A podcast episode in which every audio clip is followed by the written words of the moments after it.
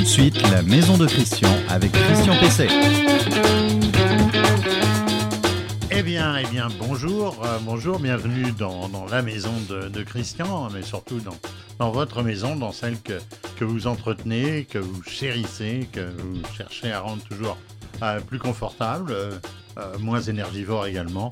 Euh, C'est un sujet d'importance sur lequel on revient régulièrement euh, dans, dans, cette, dans cette émission. Alors, cette émission, je vous rappelle, vous pouvez la retrouver chaque samedi sur reno-infomaison.com, sur la page Facebook euh, du même nom, et puis sur LinkedIn et les principales plateformes euh, de podcast euh, moyens, maintenant très importantes, de, diffusion d'émissions comme la nôtre. Alors, dans, cette, dans cette émission tout à fait, tout à fait exceptionnelle, hein, avec les invités que je vais vous, vous présenter, eh bien, dans cette, dans cette émission, j'ai commencé par répondre à la question de Jean-Marc qui m'interroge sur le taux de TVA euh, applicable sur les travaux de, couverture à l'occasion d'une rénovation énergétique de ses combles.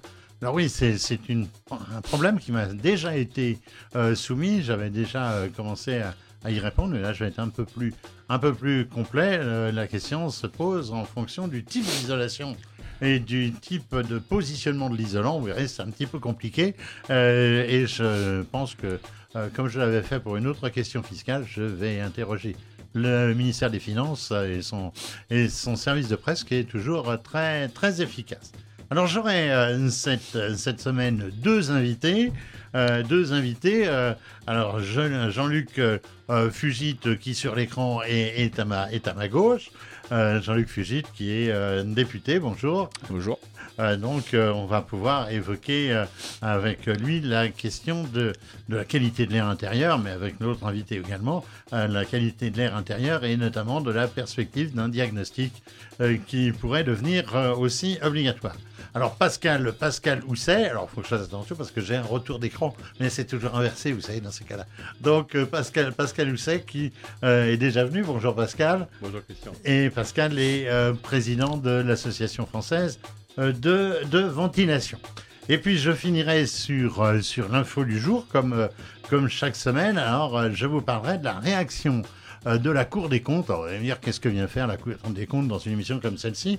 Eh bien, la, Cour des comptes euh, s'est prononcée, euh, euh, donne un avis, euh, on ne sait pas très bien encore, c'est pas complètement euh, cadré, euh, concernant le problème des RGA. Alors, je vous parle souvent du RGE, mais là, c'est le RGA.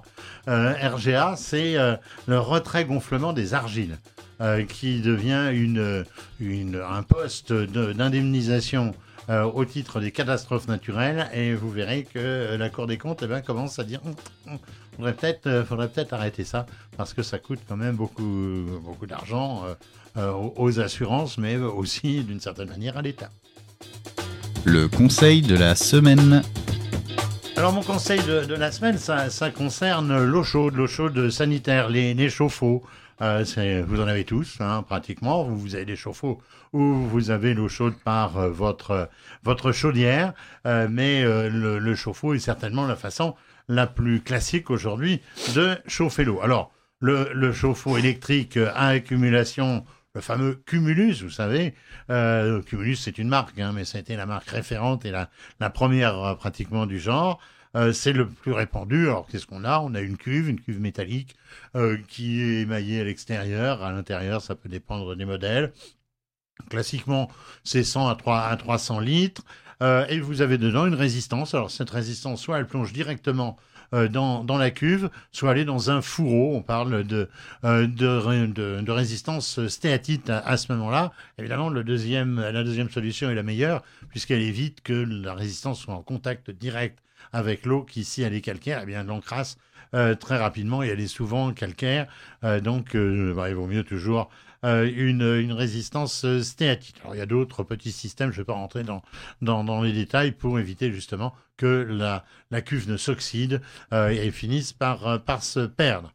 Alors, ce type de chauffe-eau est considéré comme l'un des plus intéressants puisqu'il chauffe l'eau, on va dire, en permanence, mais simplement par petites sections, puisque c'est simplement quand la température de l'eau descend que, évidemment, euh, le- le- l'électricité est appelée pour chauffer la, résistance. Alors, si vous, avez un abonnement spécifique et un contacteur à votre tableau, eh bien, vous allez pouvoir bénéficier, alors ce qu'on appelait les heures de nuit autrefois, euh, qu'on appelle aujourd'hui les heures creuses, parce que c'est un petit peu, un petit peu une gymnastique.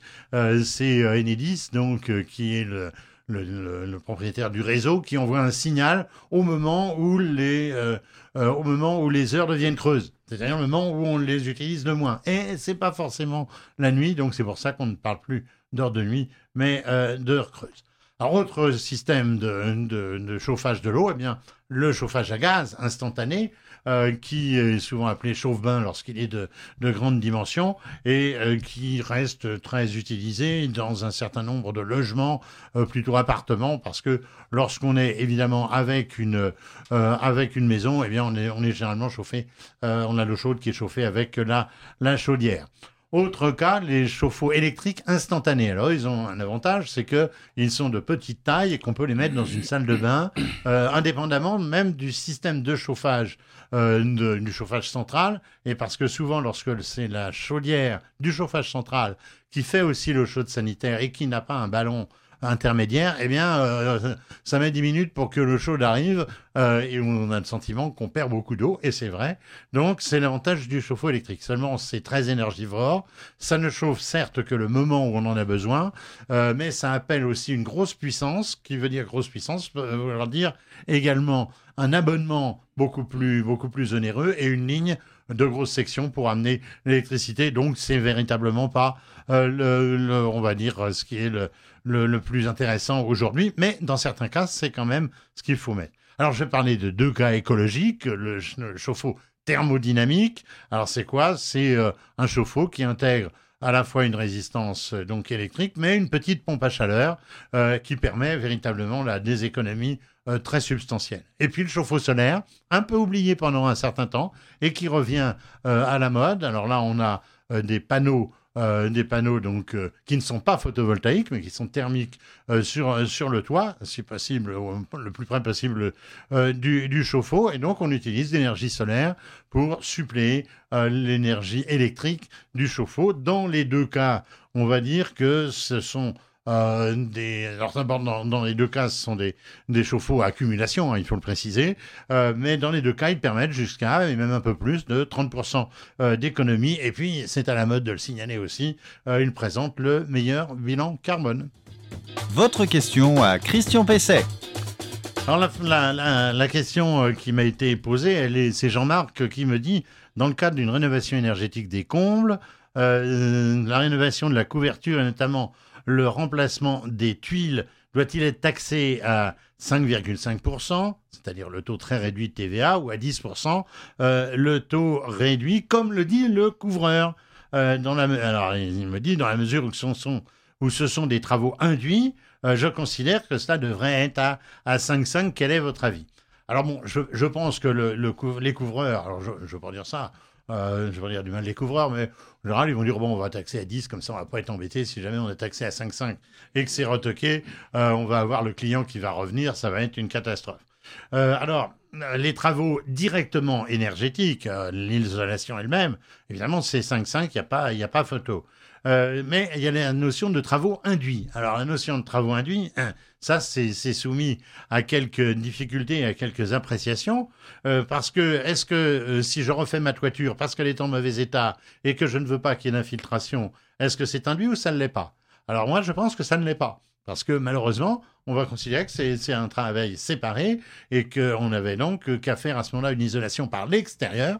Et si on fait une, une isolation par l'extérieur, par exemple, il y a une technique qui s'appelle le sarking, eh bien, si on fait euh, une isolation par l'extérieur, là, on peut pas dissocier ça de l'isolation, puisque l'isolation, elle est presque, elle est immédiatement derrière les tuiles, avec, euh, avec en plus un, un, film, donc, euh, entre les deux. Donc, euh, il- à ce moment-là, je, je pense qu'effectivement, on est en 5-5. Alors, ceci étant, hein, le mieux, c'est encore d'aller voir le centre local des impôts qui va se gratter la tête, qui va être très embêté pour vous répondre. Euh, mais euh, sinon, eh bien, c'est ce que je vais faire, c'est d'interroger euh, directement le ministère des Finances. L'invité de Christian Pesset. Alors, il va falloir changer de temps en temps notre jingle, puisque ce n'est pas l'invité, mais aujourd'hui, ce sont les invités. Alors la, question qui se pose, c'est est-ce qu'on va vers un diagnostic euh, de qualité de l'air intérieur avec cette grande question qui est euh, la difficulté euh, qu'on rencontre aujourd'hui à respirer. Alors certes dans nos villes par exemple à l'extérieur, mais je dirais dans nos maisons à l'intérieur, quel que soit l'endroit où elle, où, elle se, où elle se situe. Alors je vais commencer par poser un certain nombre de questions à, euh, Jean-Luc Fugit. Donc, Jean-Luc Fugit, vous on dit Fugit ou Fugit? Chez vous, on doit dire Fugit. On dit Fugit. Oui, voilà. Bon, donc, parce qu'il y a un T. Et On respecte le T. voilà, vous respectez, euh, vous respectez le T. Alors, vous êtes, euh, vous êtes député du Rhône. vous êtes président du Conseil national de l'air. C'est à, ce titre que vous intervenez aujourd'hui. et vous êtes membre de la commission développement durable de l'Assemblée nationale. C'est ça. Voilà, donc... Euh, président bénévole du Conseil national de l'air. Oui, c'est bien de préciser bénévole Tout à fait. En, ce moment. C'est jamais. Alors, euh, monsieur le député, je vous poserai déjà la première question. Vous êtes scientifique en plus Vous êtes chimiste Oui, je suis chimiste. Donc, euh, en tant que chimiste, quel est le regard que, que vous portez aujourd'hui sur la qualité de l'air intérieur euh, des, logements, appartements ou maisons individuelles. Quand on s'intéresse à la pollution de l'air, on s'intéresse majoritairement à la pollution de l'air extérieur. Et donc on a l'impression quand on est enfermé chez soi ou dans l'habitat d'une voiture que nous sommes protégés. En réalité, on passe à 80 à 90% de notre temps de vie dans le mode de vie occidentaux en, donc, en air intérieur. Et en réalité, euh, cette qualité d'air intérieur, elle impacte notre santé encore plus fortement finalement que la qualité de l'air extérieur parce qu'on y passe beaucoup plus de temps. On sait aussi qu'on a euh, pas mal de nos logements, il en reste encore plus de 20% au moins, qui n'ont pas de ventilation mécanique contrôlée, donc qui n'ont pas de renouvellement d'air donc qui soit, qui soit conséquent.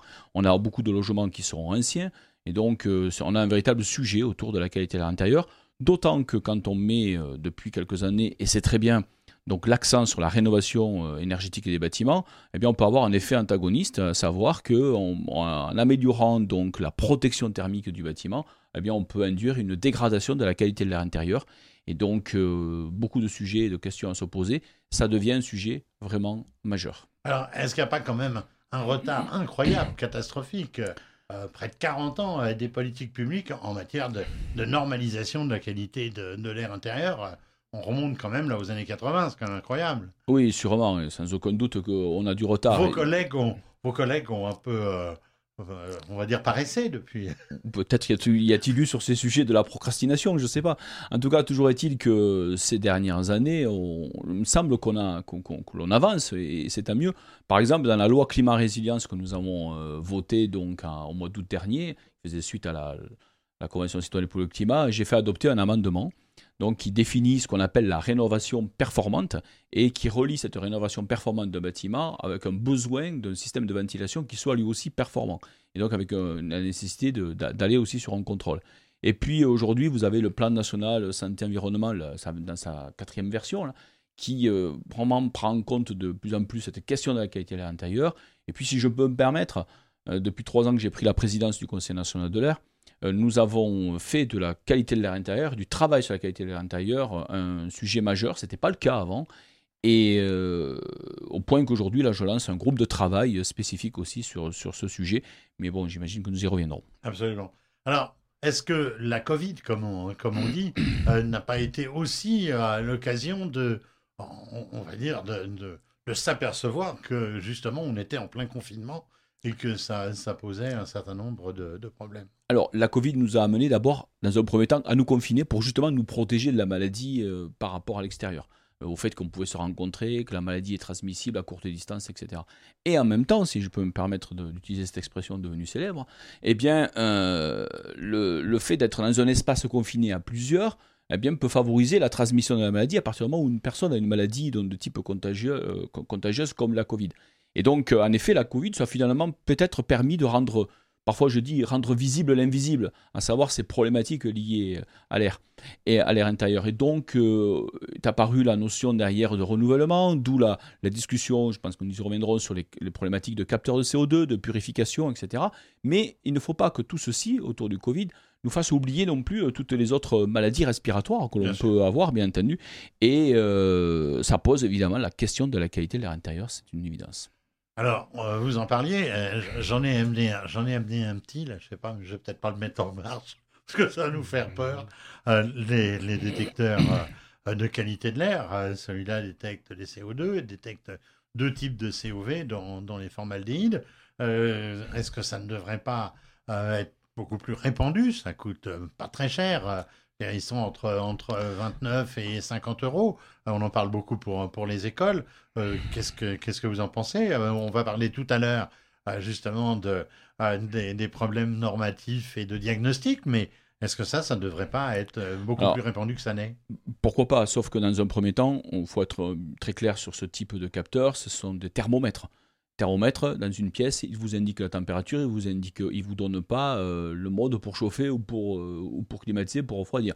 Donc c'est un indicateur intéressant. Ce qu'il faut, c'est surtout s'intéresser à comment on renouvelle la qualité de l'air. Mais c'est un indicateur, encore faut-il qu'il soit utilisé à bon escient, au bon endroit, et j'allais presque dire au bon moment. J'en parle d'ailleurs un petit peu dans ce, dans ce rapport, hein, qualité de l'air et Covid, donc, euh, que, que, que j'ai euh, réalisé avec un collègue sénatrice dans le cadre des, du travaux de l'Office parlementaire d'évaluation scientifique et, et, technologique. On a besoin, oui, d'un cadre. Donc, euh, oui, à des capteurs de CO2, mais pas n'importe quel type de capteur, n'importe voilà, pour, pour, pour, se faire plaisir, avoir des capteurs peut-être pas cher par performant, il faut peut-être faire attention. Enfin, quand ça, faut trouver un rapport qualité-prix intéressant. Je ne le mets pas en marche parce qu'il va biper tout de suite, mais euh, on s'aperçoit bien quand ça passe dans le rouge, quand on sait que ça, ça doit être aux alentours de 800 et que, comme j'en ai fait une expérience euh, il n'y a pas très longtemps, on monte à, on monte à 5000, on se rend bien compte là, tout bêtement, qu'il faut ouvrir la fenêtre.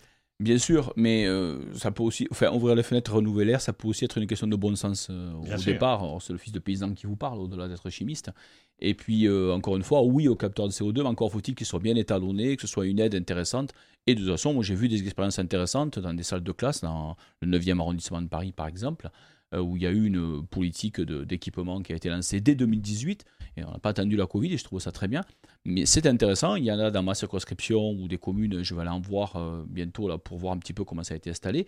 Si c'est fait de manière très sérieuse, très encadrée, rigoureuse, et que c'est bien étalonné, c'est une indication intéressante, mais j'insiste juste sur un point, le capteur de CO2, il, il, donne une indication, il ne nous dit pas, il peut nous dire ce qu'il y a à faire, mais il ne fait pas. Donc c'est pas lui qui va euh, renouveler l'air. Attention de ne pas vendre non plus euh, des solutions toutes faites ou, le laisser croire à certains, à certains acheteurs. Alors vous me faites une transition là, superbe, puisque euh, vous venez de déposer une proposition de loi, je cite, visant à réduire l'exposition de la population à la pollution de l'air.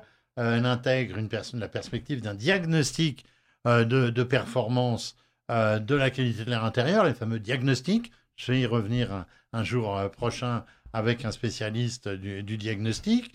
donc, au même titre, donc ces différents diagnostics, notamment le DPE, le, diagnostic de performance énergétique. Alors, est-ce que vous pouvez nous en dire plus? Parce que je me souviens d'avoir suivi l'affaire des détecteurs de fumée, où il a fallu 5 euh, ans, euh, non, il a fallu déjà 10 ans pour bagarrer pour que ça passe, et puis en plus, il a fallu attendre 5 ans en plus pour que ça s'applique.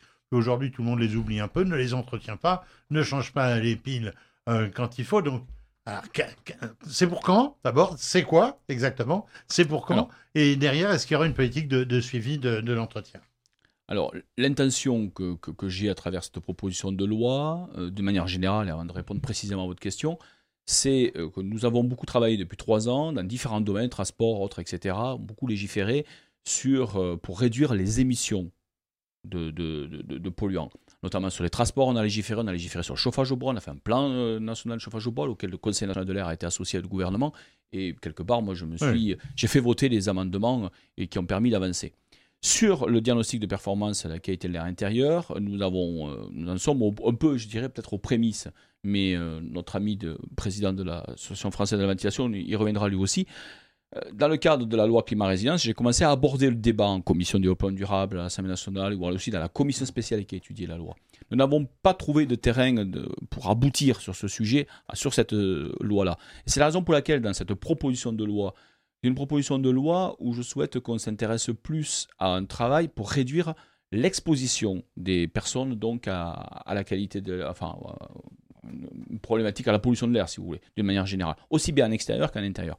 Et donc dans ce cadre-là, je pense en effet qu'il serait intéressant d'expérimenter un diagnostic donc de la qualité de l'air intérieur, parce qu'encore une fois, on a, on a, mis, on a fait beaucoup de choses sur, le, sur la rénovation, et c'est très bien, et il faut le faire. Et il reste encore beaucoup de choses à faire. Mais on a fait des cocottes minutes aussi. Voilà, on, Hein, voilà. on a fait On quand a fait même beaucoup des- de choses. Il y a eu des des, aides, il y a eu, confinés, voilà, hein. il y a eu, il y a eu des financements. Il y a ma prime rénov, ça avance. Il y a France rénov, c'est très bien.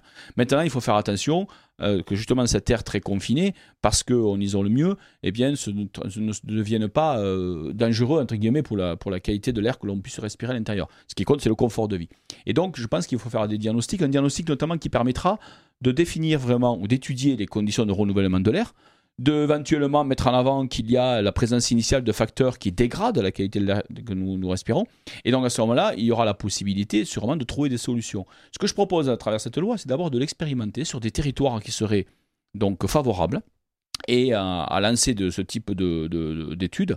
Et ensuite, euh, partant de ces expérimentations, ben, voir comment on peut faire pour généraliser, en tirer des conclusions.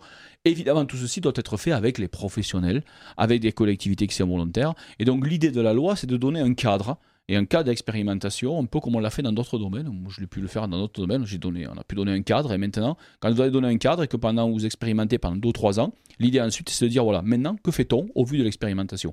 Et donc, c'est ce que je voudrais faire parce que tout ça, c'est pour concourir à, à protéger la santé de nos compatriotes. Et on est là sur la protection, la préservation, je dirais même, du capital souffle de chacune et chacun d'entre nous.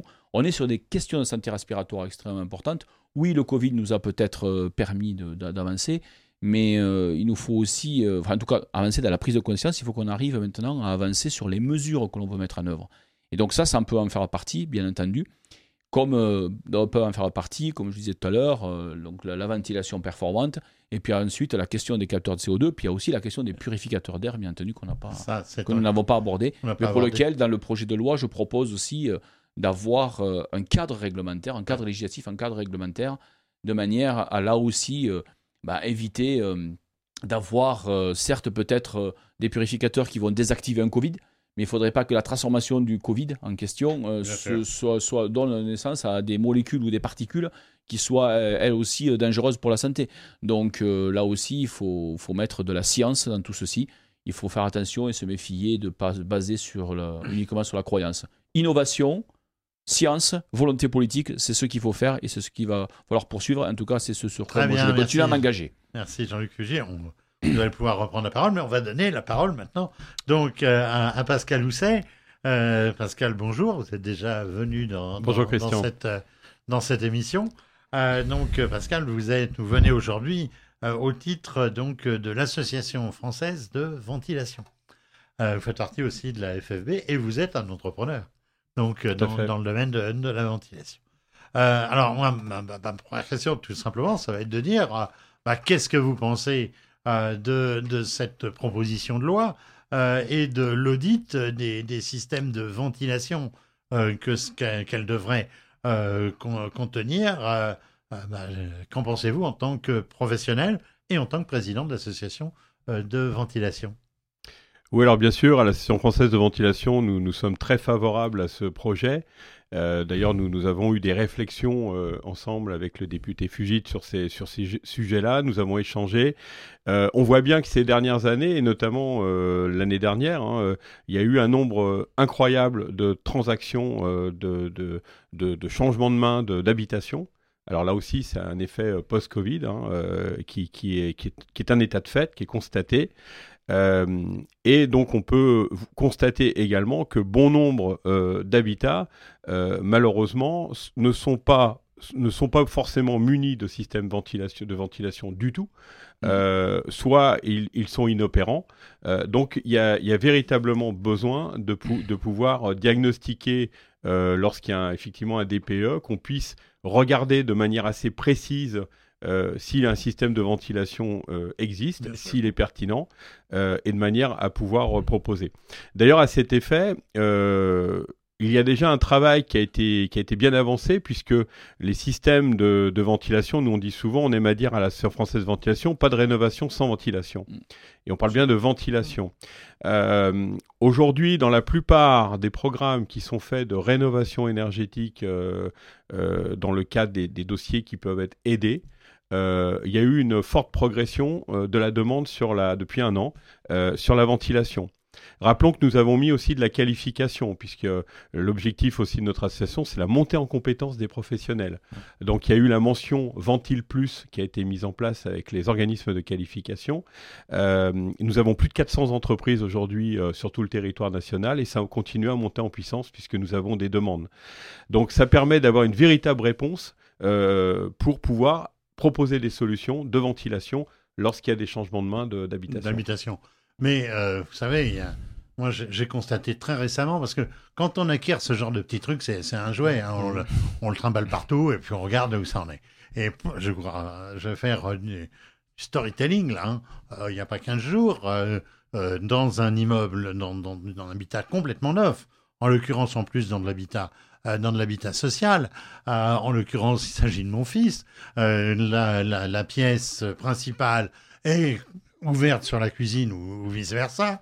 Il y a une bouche de ventilation assez, réduite et nous étions tous réunis. Donc, ça veut dire quatre adultes, deux enfants et l'ouverture du four pour sortir le, gâteau euh, un dimanche après-midi. Et ça, boum Et c'est monté à, à, je sais plus, 4500, 5000, quand on sait qu'il faut pas que ça dépense beaucoup de, de 800 et que euh, à 5000, ça commence à devenir, à devenir embêtant.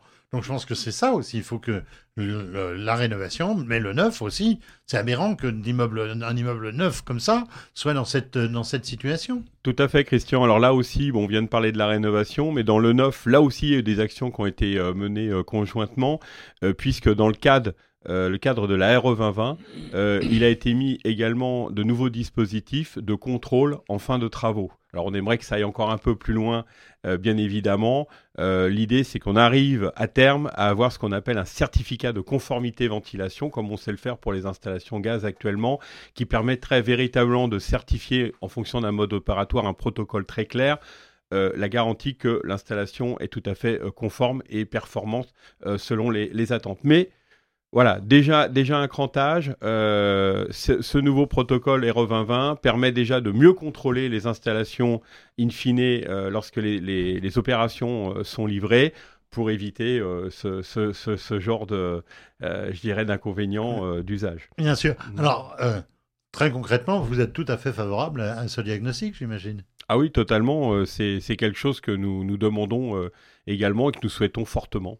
Alors, mm. les, diagnostics aujourd'hui, euh, les diagnostics immobiliers s'accompagnent euh, généralement d'un certain nombre de conseils, parce que c'est pas le tout, c'est ce que disait euh, le, député Jean-Luc Fugit à l'instant, c'est que quoi faire derrière? C'est bien d'être alerté, mm. mais quoi faire? Alors, je ne sais pas quelle est euh, l'attitude à tenir, quels sont les, les équipements si on est dans, de, dans, dans du déjà construit, voire, voire de l'ancien? Euh, et puis, une notion de l'entretien aussi, parce que euh, je crois qu'il y, a, moi, je, je sais qu'il y a des VMC qui n'ont jamais été, qui ont jamais été nettoyés depuis des fois 20 ou 30 ans, même peut-être plus. Donc là-dessus aussi, il y a un effort certainement réglementaire à, faire sur l'entretien. Tout à fait. Alors deux, sujets hein, euh, très clairement euh, pour répondre à la question des propositions en termes de rénovation.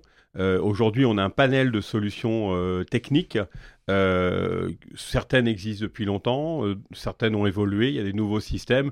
Donc euh, que ce soit avec la simple flux, donc hygro qui se développe, la double flux qui est en faible en, quantité en France en tout cas, plus développée dans d'autres pays d'Europe, et l'insufflation pour, pour finir sur les différents dispositifs que nous avons dans l'arsenal des solutions que l'on peut proposer en fonction des types de bâtiments, bien évidemment, parce que tout ne peut pas s'installer n'importe où. Alors, petite précision mmh. quand même pour ceux qui ne savent pas forcément ce que c'est qu'une mmh. simple flux, une double flux ou une insufflation. Euh, bah, simple flux, euh, c'est comme ça le dit, c'est simple. Ça inspire de l'air à l'extérieur, notamment au niveau des barrettes, des fenêtres ou même euh, d'ouverture et de grilles dans, dans, les murs. Et puis, bah, ça ressort par le toit.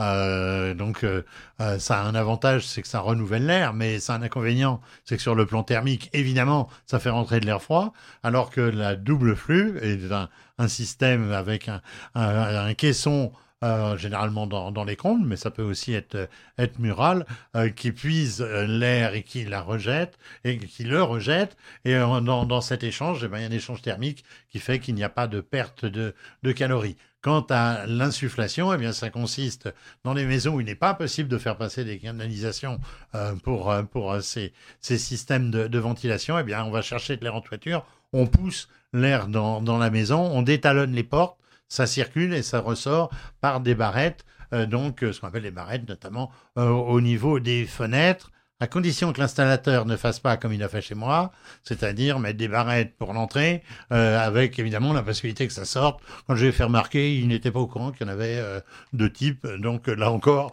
là on est à la question euh, de, la de, de, la formation. Euh, donc euh, Jean-Luc Fusit, oui. Juste, juste question oui. pour répondre au deuxième sujet sur la maintenance. là aussi, nous sommes assez clairs hein, la, à notre association, c'est qu'on souhaite véritablement que l'on puisse par la suite arriver à une obligation de, de, maintenance parce que pour qu'une installation de ventilation soit, soit pérenne, il faut que ça soit nettoyé, il faut que ça soit entretenu et s'assurer que tout ça fonctionne dans la, dans la durée. Euh, Jean-Luc Fusil, pour finir, euh, vous aviez. Euh, euh, vous avez manifesté tout à l'heure l'envie de parler de la filtration, de la, du, du, traitement de l'air finalement. Mais oui, oui, je, je, je, crois que sur ces histoires, alors on dit souvent, bon, en ce moment, on nous dit qu'il faut aérer, etc. Encore une fois, les capteurs de CO2, au passage, c'est très bien, ça dit s'il faut renouveler oui. l'air, si à un moment on a un souci. Au passage, euh, peut-être que le meilleur moyen, c'est pas nécessairement, c'est la ventilation, c'est extrêmement important, c'est pas d'ouvrir les fenêtres nécessairement, parce que si à l'extérieur, vous avez un pic de pollution, aux particules fines, dans certains cas, ou aux oxydes d'azote à certains moments de, de l'année, etc. Et c'est pas la peine d'aller faire rentrer oui. les, les, saletés de l'extérieur, si je peux m'exprimer ainsi. Donc du coup, on peut coupler à un système de ventilation peut-être un système de purification. Donc sur ces purificateurs, dont on a vu il y a quelques mois, en pleine crise du Covid, euh, donc euh, qu'ils ont parfois poussé à certains endroits comme euh, les CEP après la pluie d'automne. Euh, je dis attention malgré tout. Hein, je dis malgré tout attention. Moi, je les ai vus dans ma circonscription, donc euh, arriver très vite sur beaucoup de, beaucoup de petites communes. Alors, c'était financé par des gens qui étaient en période électorale, puisqu'on était dans les campagnes régionales à l'époque. Il y a peut-être un lien, lien, de cause à effet, je ne sais pas. Eh je n'ai oui, pas étudié ça. Mais enfin, bon, des fois, il m'arrive de, de, réfléchir un petit peu. Et surtout, euh, je dis attention, où on les met où? Quelle technologie Pourquoi faire? Donc, dans ce, ce rapport, nous, nous, nous, faisons des propositions avec ma collègue sénatrice où on dit bon, c'est très bien, ça existe, il y a des technologies, il y a différents types de technologies, il y a plasma froid, il y a des technologies ultraviolets, il y a des systèmes de filtration, il y a des choses qui sont bien connues, il y a des choses qui ont été vraiment éprouvées, et puis il y en a d'autres qui sont nouvelles. Et donc, en fait, ce qu'on souhaite, c'est qu'il y ait vraiment un cadre et qu'un cadre, donc, ce soit défini par un cadre réglementaire, voire donc, législatif et réglementaire, donc euh, par, donné par, par l'État, euh, et qui s'appuie sur notamment les agences telles que, par exemple, l'ANSES avait fait une évaluation euh, où on en était en 2017, peut-être il faut recommencer, l'ANSES et d'autres agences compétentes, pour regarder ce qu'il en est vraiment de ces purificateurs. Et le plus important derrière, c'est que si on installe un purificateur, il faut savoir ce qu'il fait. En effet, et il faut que faut, faut pas faire n'importe quoi avec. Parce que comme je le disais, il faudrait pas que les produits de la dégradation, si vous avez un purificateur qui fait de la filtration, encore faut-il savoir qu'est-ce qu'il capte, parce que c'est l'absorption.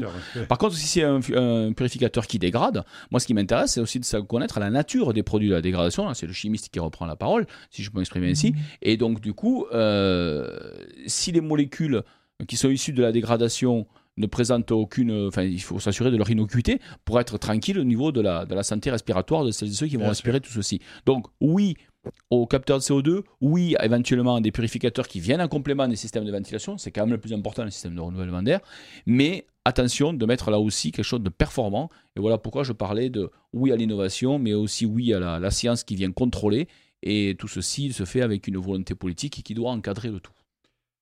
Votre rapport, comment peut-on se le procurer? Alors écoutez, il est en ligne sur euh, le site de l'Assemblée nationale ainsi que du Sénat, puisque c'est un travail conjoint entre une sénatrice et moi-même.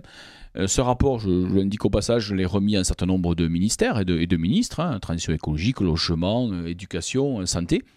Pourquoi? Parce que je souhaite maintenant que le gouvernement bien, agisse donc et donne une suite à, ce rapport notamment au niveau des, préconisations et des recommandations, parce qu'encore une fois, il faut qu'il y ait un, cadre, et donc euh, on peut inviter tout le monde à, le, à, prendre connaissance de ce rapport.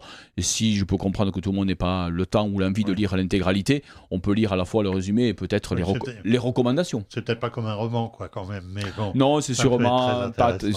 Enfin, de mon point de vue, c'est quand même intéressant parce que nous sommes là sur qualité de l'air Covid, et au passage d'ailleurs, euh, nous parlons des interactions et nous faisons un point aussi par rapport à l'état des connaissances scientifiques aujourd'hui, hein, parce que ça, les connaissances scientifiques, ça évolue depuis deux ans, sur aussi euh, la, qualité de l'air extérieur et donc euh, les histoires, les, questions de transport et d'impact donc du, de la pollution de l'air, à la fois sur le transport du Covid et aussi sur la résistance au Covid. Très bien, merci Jean-Luc Fugit. Je rappelle, donc vous êtes député du Rhône, président du Conseil national de l'air et membre de la commission du développement durable. Et puis merci donc euh, Pascal Housset. Euh, donc euh, vous êtes président de, de l'association française de ventilation. Il y a un site, il y a un... Oui, oui, il y, a un, site internet, donc président bénévole également. Hein. Voilà, très, bien. Précise également. Et membre de la FFB, Fédération Française voilà, et bénévole également. Donner un petit coup de, de chapeau également. Merci. L'info du jour. Alors, l'émission touche à sa fin, l'info du jour. Alors, elle va peut-être pas euh, réjouir euh, un certain nombre d'entre vous euh, les conséquences du, du, du, phénomène de retrait, retrait gonflement des argiles, donc ce qu'on appelle le RGA. Alors bon, vous ne savez pas forcément ce que c'est, mais en France, eh bien, ça prend une ampleur considérable, c'est-à-dire qu'avec le changement climatique, eh bien, des maisons ont été construites sur des sols argileux. L'argile se comporte comme une éponge et gonfle. Donc, euh, bah, la maison elle a tendance à monter. Puis, quand après il y a une période de sécheresse, euh, eh bien, elle rétreint. Et donc, là, à ce moment-là, la maison, elle se casse, pour simplement. Enfin, elle se casse pas, ça ne va pas, mais elle se casse vraiment. C'est-à-dire qu'elle se fond. Et, puis, elle pourrait finir, dans certains cas, euh, par se casser complètement, c'est-à-dire par tomber. Alors, normalement, cela est pris en charge par donc les assurances au niveau des catastrophes naturelles. Si la commune a été classée comme telle, et si on intervient très rapidement, c'est-à-dire dans les cinq jours, je crois, euh, une fois que l'arrêté est sorti. Alors c'est un gros problème parce que si vous êtes parti en vacances, par exemple, ben, vous revenez, votre maison est fendue, il y a eu, l'arrêté qui est sorti, ça fait des, des pas possibles avec, euh, avec les assurances. Et euh, la, Cour des comptes, qui elle a une calculette, a regardé et s'est aperçu que le coût moyen des sinistres est de, tenez-vous bien, 16 300 euros. Et comme il y en a des milliers et des milliers, eh bien, ça fait des sommes, des sommes absolument considérables.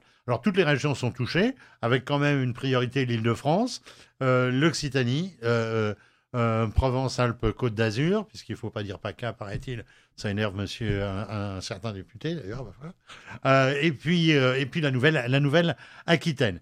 Alors, Là, je, je, pèse les mots puisque ce sont ceux de la, de la Cour. La Cour recommande un renforcement de la prévention, ça c'est toujours euh, ce qu'il faut. Autrement dit, en priorité, eh ben, ne pas construire sur des sols argileux, ça paraîtrait euh, une évidence, mais ça ne l'est pas forcément puisqu'on délivre des permis de construire sur ce type de terrain. on informe simplement euh, les propriétaires qu'ils, encourent un risque. Donc après, est-ce que ça entre dans les catastrophes naturelles alors que les gens étaient prévenus? C'est un débat juridique qui n'est pas encore tranché. Et surtout, on, on essaie de trouver des, méthodes de renforcement avant que l'événement ne survienne, c'est la prévention, et puis surtout des contraintes constructives. Quand on va construire, si on veut vraiment construire là, eh bien, il va falloir à ce moment-là, euh, notamment installer des micropieux, des choses comme ça, qui vont permettre de stabiliser euh, la, construction. Et donc, c'est le renforcement euh, du bâti ancien. Alors, je finis, cerise sur le gâteau, le plus inquiétant, eh bien, c'est que la Cour invite l'État, monsieur le député, je le vois qui tend l'oreille, euh, invite l'État à reconsidérer le classement du phénomène RGA en état de catastrophe euh, naturelle, euh, ce qui arrangerait évidemment bien les assurances, mais va être catastrophique pour les particuliers qui seront concernés, notamment ceux qui ont acheté des maisons qui sont anciennes et qu'il est très difficile évidemment de renforcer. je pense à beaucoup de villages dans le sud de la France où les maisons sont imbriquées les unes à côté des autres. si on considère que ça n'est plus effectivement euh, un état de catastrophe naturelle, euh, ça va être extrêmement compliqué d'abord pour renforcer les choses, pour réparer. Alors, la réparation, ça existe. Hein, il n'y a, que deux solutions aujourd'hui. La première, c'est de faire des micropieux profonds en béton. on, on, carotte, on remplit en béton, on met des fers, on relie à la maison et la maison, on la resserre euh, au, niveau du chaînage supérieur. Euh, c'est loin de, ça paraît simple hein, comme ça, mais c'est loin de l'être. Il y a une autre technique, euh, c'est celle des résines. On injecte des résines, c'est assez spectaculaire. C'est quand même beaucoup plus facile lorsqu'on est dans un environnement très réduit parce que on n'a pas besoin de faire rentrer des machines qui font des, qui font des, des carottages. On imagine que c'est loin, c'est loin d'être simple. Donc voilà le point sur les RGA. Euh, je vous en parlerai euh, prochainement quand sortira de façon un peu plus précise euh, ce rapport de la Cour des comptes et peut-être aussi les réactions du gouvernement et puis aussi des parlementaires. Alors voilà, c'est terminé cet épisode, 54e épisode de la, de la Maison de Christian. Vous êtes de plus en plus nombreux à nous suivre et ça nous fait très plaisir. Vous êtes plusieurs millions à, à nous avoir écoutés depuis le lancement de cette émission, donc euh, début, euh, euh, début 2021. un grand merci à la technique, un merci à, Vincent qui est derrière, derrière la vitre et qui justement a des problèmes d'humidité parce qu'il a, il les fenêtres isolantes et qu'il n'y a pas de ventilation dans son logement. Je plaide pour lui au passage. et puis merci à, merci à Adrien, Adrien qui bah, prépare l'émission et puis fait le montage, euh, envoie les extraits ensuite à, nos, invités. Alors, je vous rappelle, vous pouvez nous retrouver euh, sur le site reno-info-maison.com, euh, sur les principales plateformes de, de, podcast, sur LinkedIn, qui est un réseau plus professionnel, et sur notre page Facebook, où vous trouvez également tous les liens des nouveaux articles qui paraissent.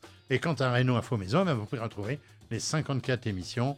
et on va mettre bientôt en ligne aussi en podcast euh, les interviews elles-mêmes que euh, nous allons faire euh, des extraits. Occupez-vous bien de votre maison pendant ce week-end et pendant toute la semaine aussi, hein, quand même. et puis à la semaine prochaine.